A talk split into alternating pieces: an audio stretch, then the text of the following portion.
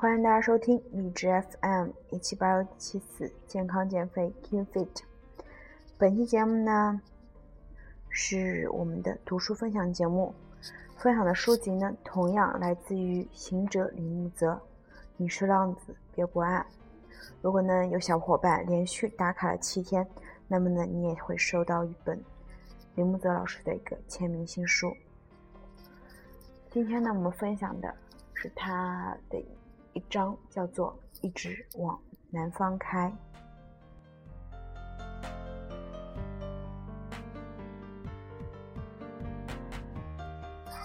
五年之后，我在有雾霾的北方，听着一首歌。迷路的鸽子啊，我在双手合十的晚上，渴望一双翅膀，飞向南方，南方。二零零九年毕业之前，我一个人。周游中国，去往南方。出发前，我见了不少人，有意无意的、自然的说起这趟远行。大部分人都不理解。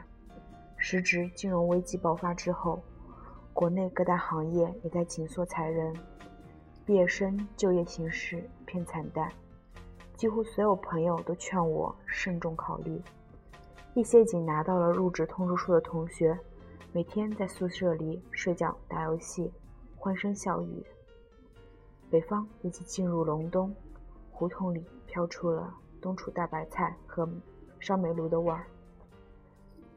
离开北京，晚上七点的火车直奔山西平遥。火车有些脏乱，卧铺车厢里有几个农民工拍了拍，喊了句“自家兄弟”，就毫。不见外的脱了鞋，脱了袜子，吃着泡面，在我床上斗地主，给我递烟，还险些用我的水杯喝水。鲁莽中有一些朴实的可爱。一个个车站过去，早起六点，火车上开始播放激昂的中央人民广播电台早间新闻，有间隔清晰的滴滴响声。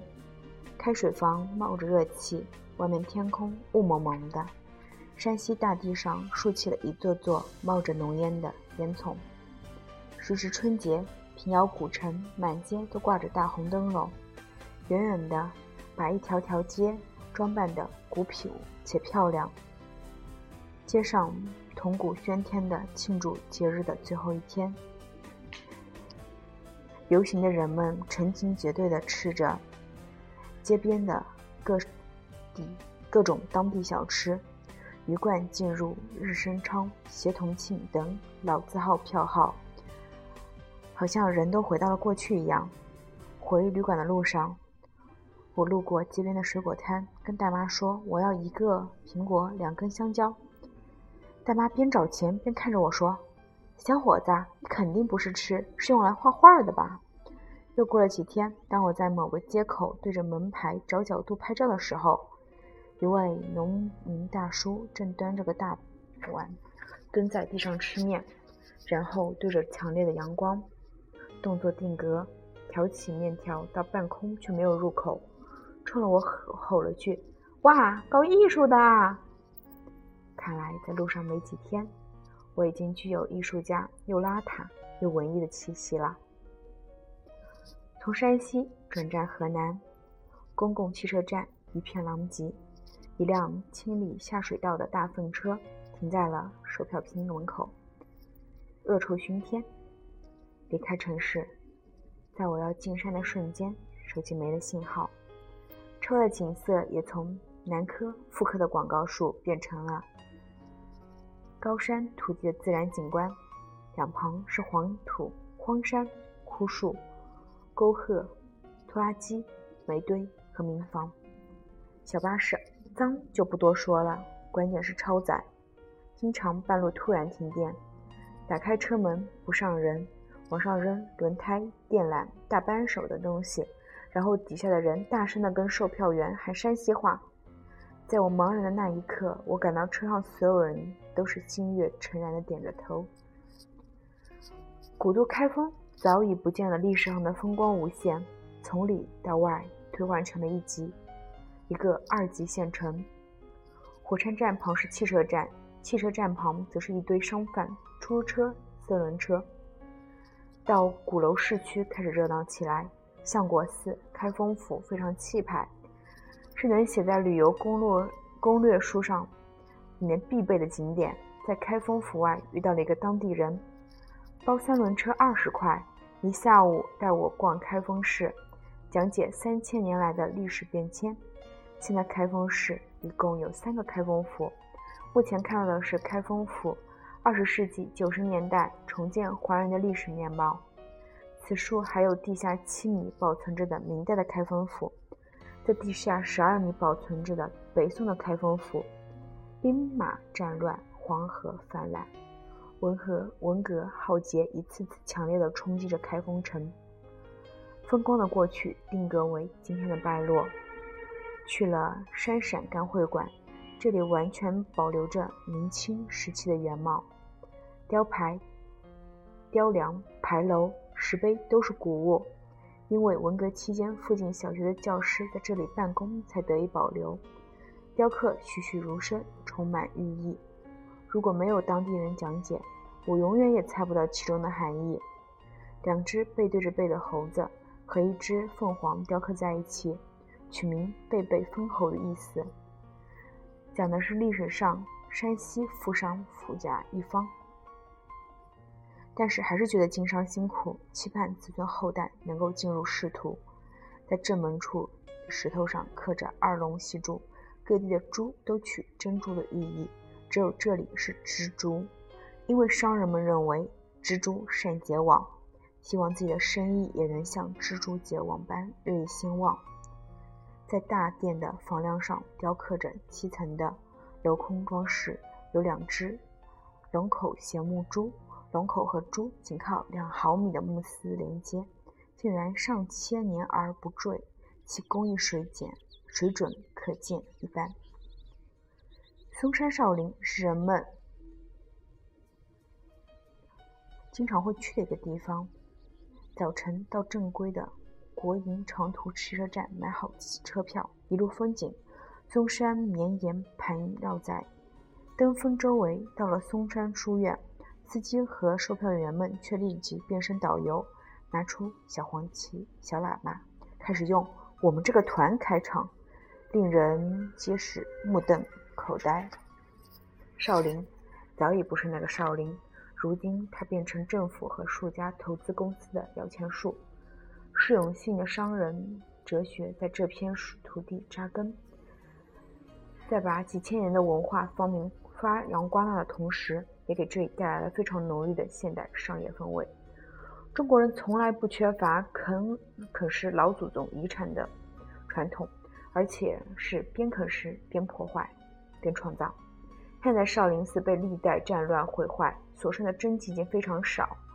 二十世纪二十年代军阀的一场大火，从藏经阁一直烧到少林寺正门，共持续四十五天，可谓一场浩劫。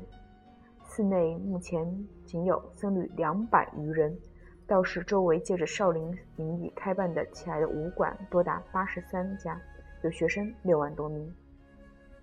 白马寺坐落在洛阳近郊，是佛教传入中国后官方修建的第一所寺寺院，历来被中外佛教誉为世园祖庭，因而香火旺盛。早晨醒来，洛阳天色阴暗，气温很低。佛教圣地清幽，被源源不断冒起的青烟衬托得更加冷清。很多虔诚的香客默默念着什么，然后上香磕头，心满意足地离去。洛阳老城年老失修，一大片中心城区并没有外城明显区隔，道路狭窄，修车的、卖药的、做小吃的，各种生意摊位在路旁，因为没有被刻意开发成旅游景点。反倒保留了普通百姓的生活面貌。下班的人们匆忙地赶到老城买上一些食物，再匆忙离去。几个小孩子发现我在拍他们，嘻嘻哈哈地摆造型，听我这边咔嚓一声，撒欢地跑过来，围着我挤着脑袋看着，看到自己，高兴地喊了句河南话：“你可清楚嘞！”又嘻嘻哈哈地跑开，混着人群走在城里面。也觉得自己是真的渐渐融入到这座城市，随着那些日升而作、日落而息的当地普通人，把生命给了这座城市。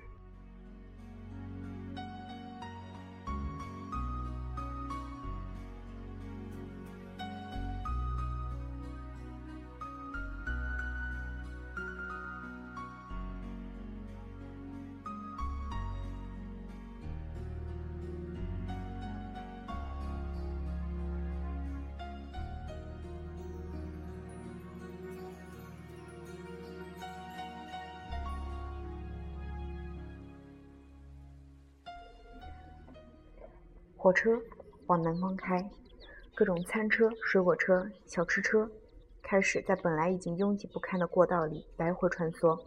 晃晃悠悠的车厢里，人们如同在自己家一般脱鞋、脱袜子、抽烟、喝酒、打扑克、织毛衣。火车里渐渐弥漫着劣质火腿肠、方便面、热汤的味道，混着香水味、鞋味，场面非常和谐。大戏开始了。在中国乘火车，基本跟逛庙会是一个道理，只要你不用动，摊位会动。先是来了一个女的卖鉴别伪钞的小机器，从国内经济形势到个人道德义务都被她说了一遍，跟卖艺似的，拿了几组纸币让大家猜假钞。围了半个车厢的人，之后来了个卖牙刷的，跟牙刷说出五种功能，什么能刷出舌苔，他满车厢的鬼。口，亲戚朋友等拉关系，搞落，搞热络的词一出口，大家竟然踊跃的购买起来。不一会儿，又来了个卖烟盒的，号称含有四百多种毒素的香烟，在里面放一会儿就能消毒，还拿了一大堆专家教授颁发的证书，劝导年轻人少抽烟。抵达湖北武汉，在户部巷吃过热干面，雨中徒步到黄鹤楼。登高凭杆远望，长江浩浩荡荡，大桥上车水马龙。黄鹤楼历史上重建多次，目前看问是二十世纪八十年代修缮的。昔人已乘黄鹤去，此地空余黄鹤楼。黄鹤一去不复返，白云千载空悠悠。崔颢曾为黄鹤楼写下千古名句。诗仙李白来到这里时，自愧不如。搁笔不写，从此在黄鹤楼留下纪念这段佳话的搁笔亭。到湖北武汉的博物馆，我吵了路上的第一次架。门口安检，我将小包放入机器，拿出单反单反相机和保安解释这是贵重物品。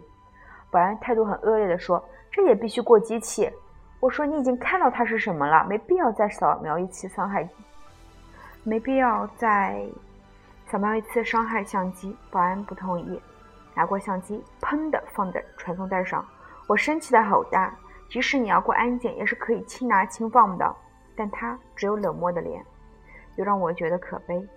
梁文道曾说：“你看底层有些权益的小人物，为什么总是很凶？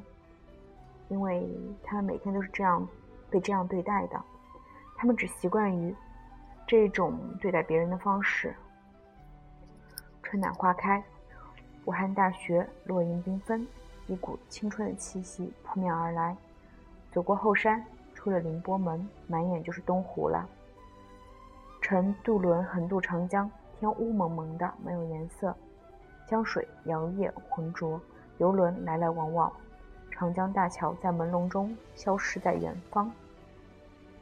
以前武汉交通落后的时候，人们每周都要坐渡轮来回。那个时候，渡轮还不是旅游的工具，而是普通人的交通工具。甚至现在，害怕堵车的武汉人，依旧呢会选择坐渡轮来回于汉口和武昌之间。湖南长沙下着蒙蒙细雨，南方的冬天真是难耐。我躲在屋子里，躲着被子，躺在羊毛毯子上。依然感到刺骨的阴冷。走过东方红广场，远远的看到毛泽东主席的肖雕像。我前去拜访岳麓书院。在历史的长河中，岳麓书院因培养了一大批湖湘学院的文人墨客而跻身中国古代四大书院之列。培养的名人呢，包括曾国藩、左宗棠为首的中兴将相，以谭嗣同为首的维新派，以梁启超为首的改良派。在岳麓书院的正门两旁有刻着“为蜀有才，于斯为盛”的牌匾，显示着这里曾是多么的人才济济、大师云集。那么呢，今天就跟大家读到到长沙了，因为这篇真的是很长，后面还有写到去大理、去南京，就很长，所以呢，我们下期节目继续读这个。我觉得呢，李明泽他通过不仅是国外，从国内也可以了解到很多东西，就是可能更多的就是一种边看边去感受，边学习边总结，边让自己的心更开阔。看到很多东西，不是去抱怨，而是去用另外一种方式去解读它，这就是成长，去就是去所有领悟到的东西吧。现在的背景音乐呢，来自于亚尼夜莺。